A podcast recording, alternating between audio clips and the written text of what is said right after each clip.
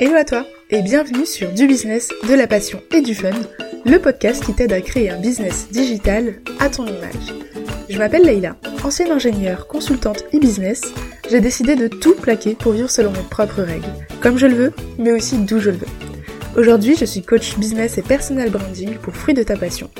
Ma mission avec ce podcast, t'accompagner à construire une activité qui te ressemble pour te démarquer sur le web et vivre de ta passion selon tes conditions. On parlera essentiellement de stratégie web marketing, de personal branding, de mindset, mais aussi d'organisation et de productivité. Bref, je suis là pour t'aider à donner un coup de peps à ton business, toujours avec bienveillance. Je t'invite à télécharger ton passeport offert 30 jours pour faire décoller ton business et te démarquer sur le web. Disponible dans les notes de l'épisode. Tu es prête? Alors abonne-toi et prépare-toi au décollage avec l'épisode du jour.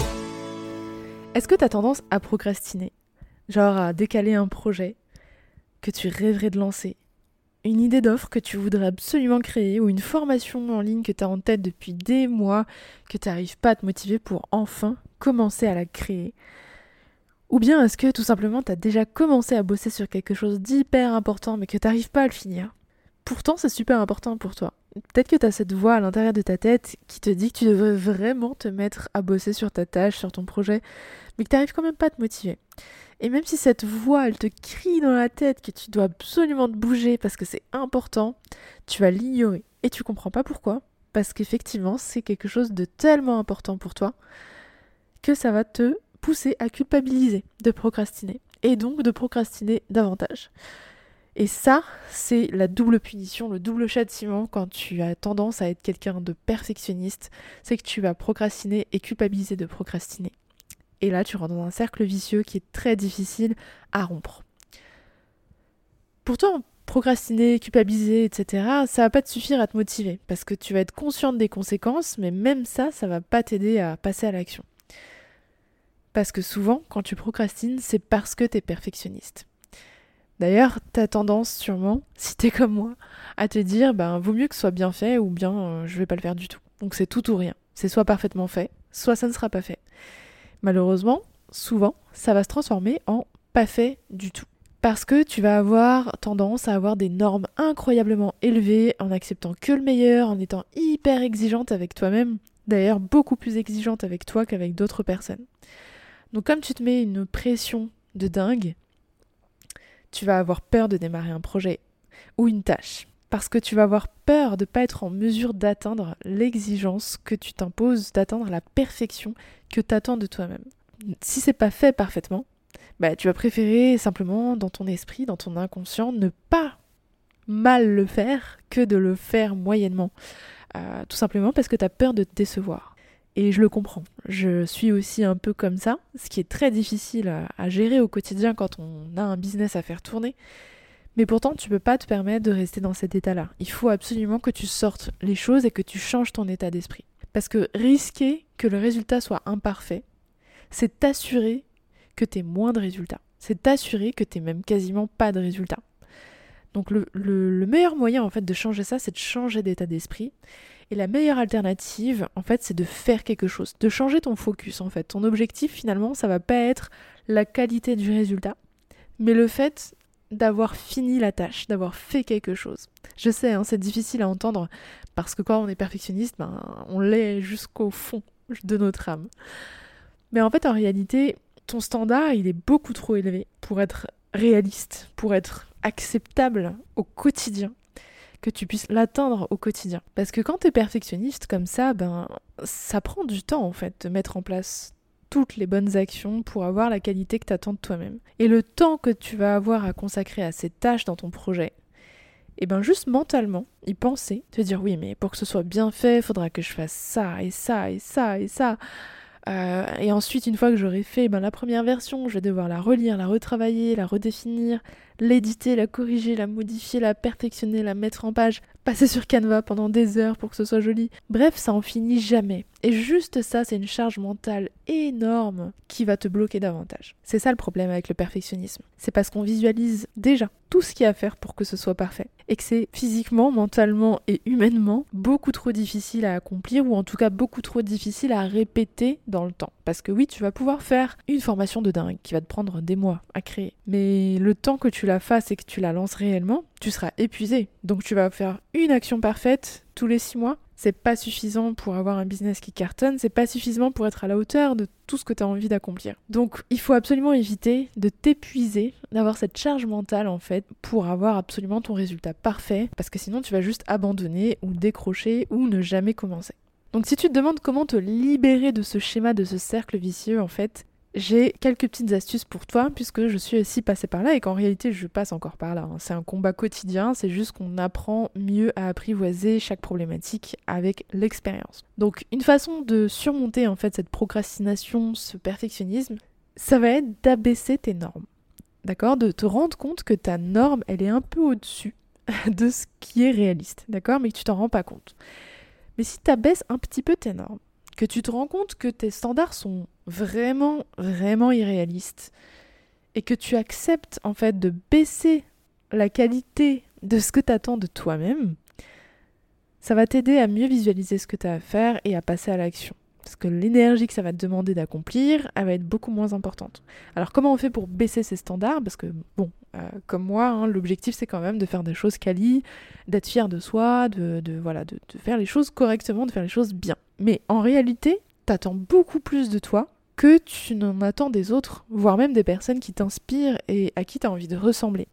Donc une chose qui est intéressante à faire, c'est d'aller voir ce que font les autres, vraiment avec un, œil objectif, te dire est-ce que moi j'aurais osé poster ça? Est-ce que moi j'aurais créé ça?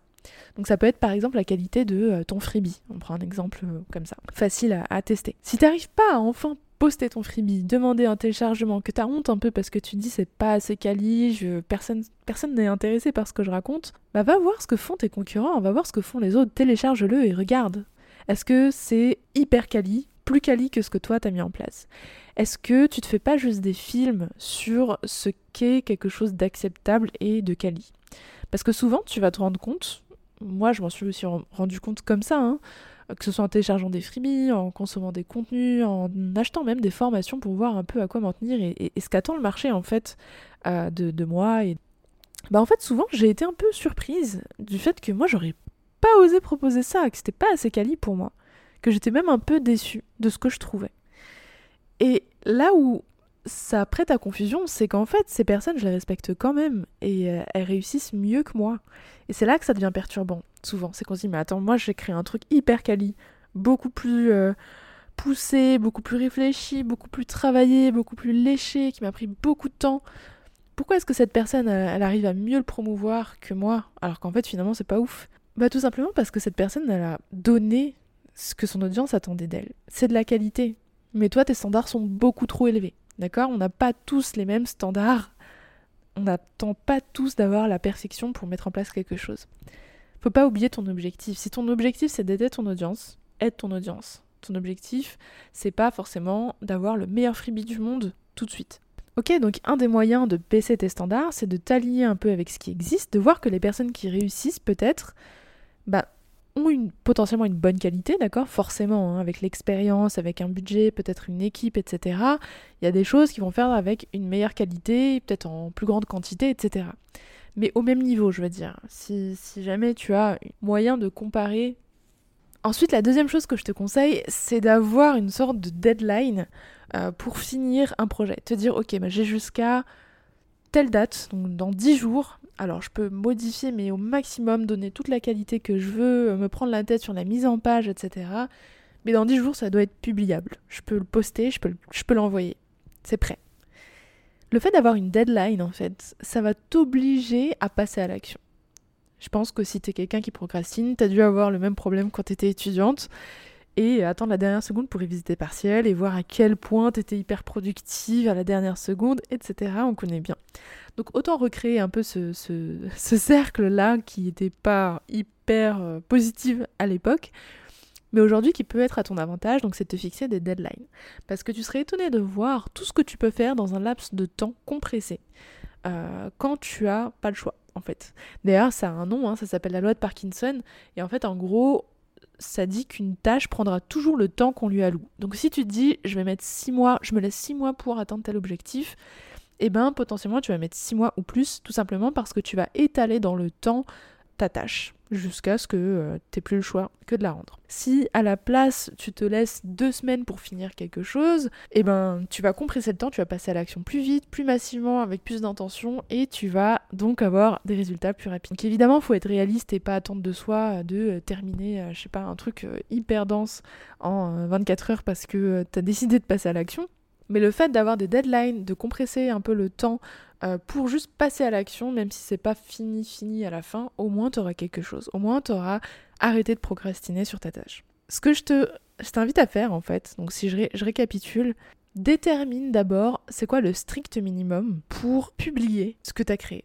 Donc c'est quoi le strict minimum pour réussir ta tâche? Te dire ok ça c'est créé, c'est la V1, ça je peux le lancer. Parce qu'en fait c'est le plus important quand tu es entrepreneur, c'est de lancer des choses, c'est de sortir des choses, c'est de créer, passer à l'action, essayer, optimiser, réajuster. Donc si tu détermines c'est quoi la V1 la plus potable possible, le strict minimum mais qui est quand même potable, pour que tu aies finalisé la tâche à l'étape 1, tu vas au moins pouvoir te focaliser sur euh, vraiment le fond de ton, ta mission, de ton freebie, de ta formation, etc. Ensuite, démarre cette tâche ou ce projet, atteins ce strict minimum pour réussir aussi vite que possible. Et en fait, quand je parle de ça, c'est exactement la même chose que ce que je vous raconte avec la bêta test de votre offre. C'est de créer la version minimale viable et de la lancer pour voir ce que ça donne et de l'ajuster, l'optimiser, etc. De la perfectionner au fur et à mesure. Mais au départ, ça n'a pas besoin d'être parfait. Ça doit juste être assez bon pour que tu puisses le proposer à ton audience. Et pas selon tes standards de assez bon parce qu'ils sont super élevés, mais selon les standards du marché, ce qui est acceptable, euh, ce pourquoi ton audience est prête à télécharger, consommer ou payer. L'objectif, dis-toi que c'est de, de lancer le plus possible, même si c'est pas fini, même si c'est pas parfait, même si c'est pas la version que tu avais en tête, juste de créer. Et après, t'ajustes. Ta mission, ça va être d'ajuster en continu. Parce qu'en fait, la qualité, elle va venir avec la répétition. Et quand tu es perfectionniste, tu veux que ce soit ultra quali. Donc si tu veux, pouvoir, si tu veux pouvoir créer quelque chose qui se rapproche au maximum de ton exigence en termes de qualité, tu dois accepter que tes premières répétitions elles vont être mauvaises. Elles vont pas être ouf. Ta première newsletter, elle sera mal écrite. Ta première vidéo, elle sera mal tournée. Euh, ton premier épisode de podcast, tu vas bafouiller, tu vas avoir un rythme nul, ton micro sera potentiellement pas ouf non plus. Mais tu dois accepter en fait que les premières répétitions, elles seront mauvaises, elles seront moins bonnes que ce que tu veux. Et plus tu vas passer à l'action souvent, et plus tu vas t'améliorer vite. Mais tu peux pas t'attendre à être parfaite du premier coup à procrastiner le fait de lancer la première version, à attendre le moment parfait, d'être prête, d'avoir toutes les ressources, d'avoir le bon moment, le bon timing, etc. C'est irréaliste. D'ailleurs, une petite astuce, si tu veux te rassurer un petit peu, va voir les personnes qui t'inspirent le plus, d'accord? Et au lieu de te comparer à ce qu'elles font aujourd'hui, parce que c'est pas réaliste non plus, regarde leurs premiers contenus, regarde leurs premiers articles de blog, podcasts, posts, vidéos, freebies, formations s'ils sont encore dispo. Dans la majorité des cas, tu vas te rendre compte qu'en fait, c'était pas si ouf que ça. Et la seule différence entre ces personnes et toi, c'est qu'à ce moment-là, elles ont quand même cliqué sur publier. C'est qu'à ce moment-là, elles ont continué à créer.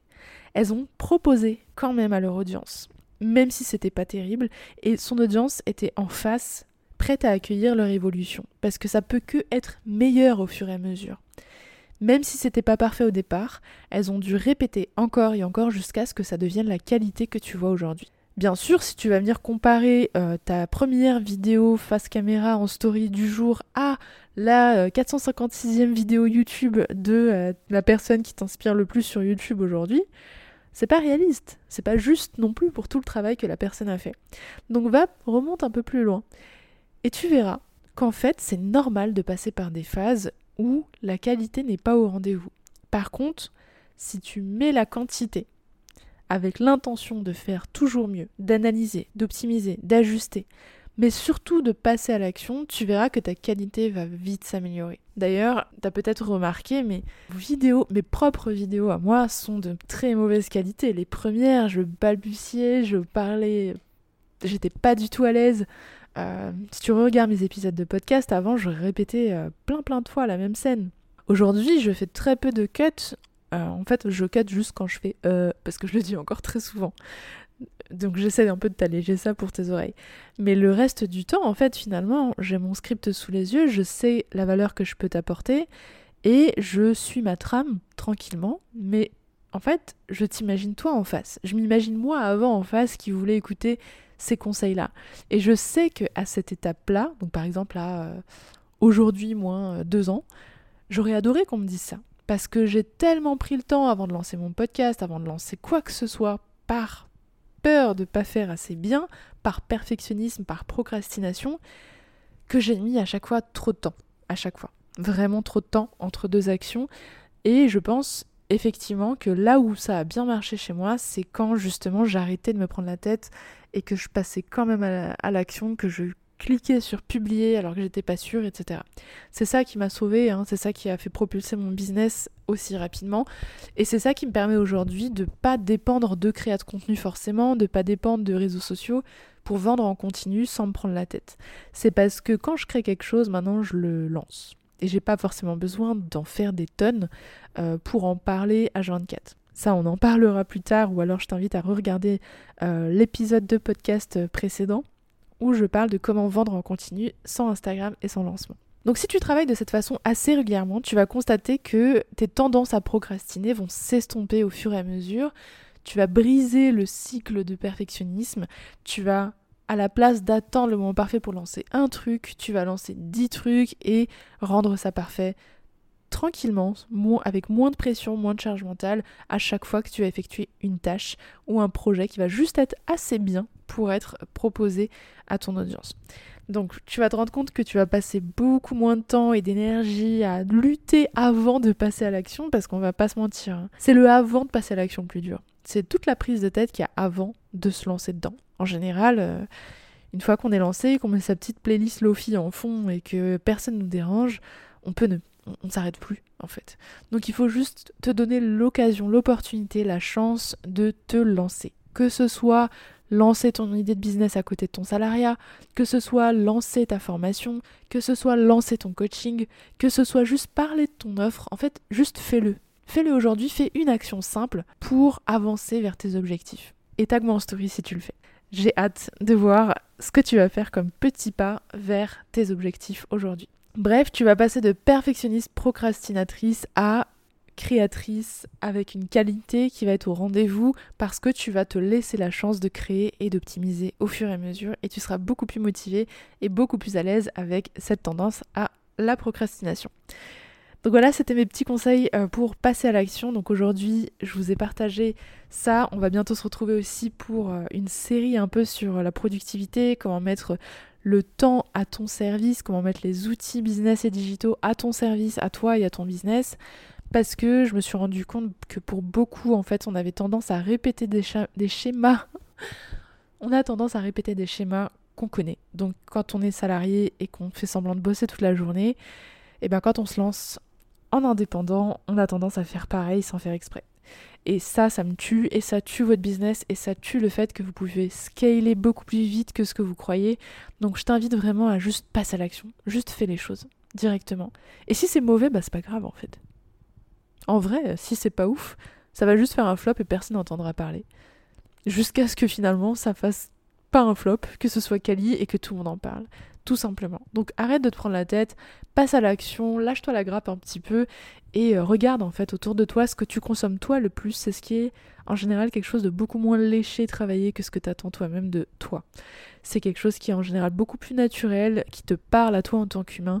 Donc reste juste humaine, reste juste toi-même et passe à l'action pour avoir un business qui te ressemble vraiment. Donc je t'invite à télécharger euh, le nouveau freebie, donc le guide 10 étapes clés pour créer euh, des ventes automatisées, donc d'avoir des revenus illimités grâce aux produits digitaux. Je te le mets dans la description directement. Et n'oublie pas après de candidater pour le challenge 6 semaines pour automatiser tes ventes, même si tu es nul en technique. Si cet épisode t'a plu et si le podcast en général t'intéresse, que tu as envie que je fasse d'autres épisodes comme ça, merci de laisser un avis, un témoignage sur Apple Podcast. Ça m'aide beaucoup à me motiver, à me dire que ça intéresse quelqu'un, euh, que d'autres personnes en face en fait en, profitent. Et surtout ça aide à faire connaître le podcast, à remonter un peu dans, dans le classement, vu qu'on a arrêté pendant plusieurs mois, il faut qu'on se retrousse les manches pour refaire connaître le podcast au maximum d'entrepreneurs, pour les aider à passer à l'action, à vivre de leur business et puis à s'épanouir en fait, tout simplement. Parce que ma mission, c'est d'aider le plus de femmes possible à être libres et indépendantes, à se donner la chance de réussir. On a assez d'inégalités comme ça euh, pour euh, ne pas faire quelque chose et se soutenir. Donc merci encore à toi et si tu m'as déjà laissé un avis, j'en profiterai lors du prochain épisode pour le lire au début de l'épisode. Donc merci beaucoup et à très vite pour un prochain épisode. Ciao ciao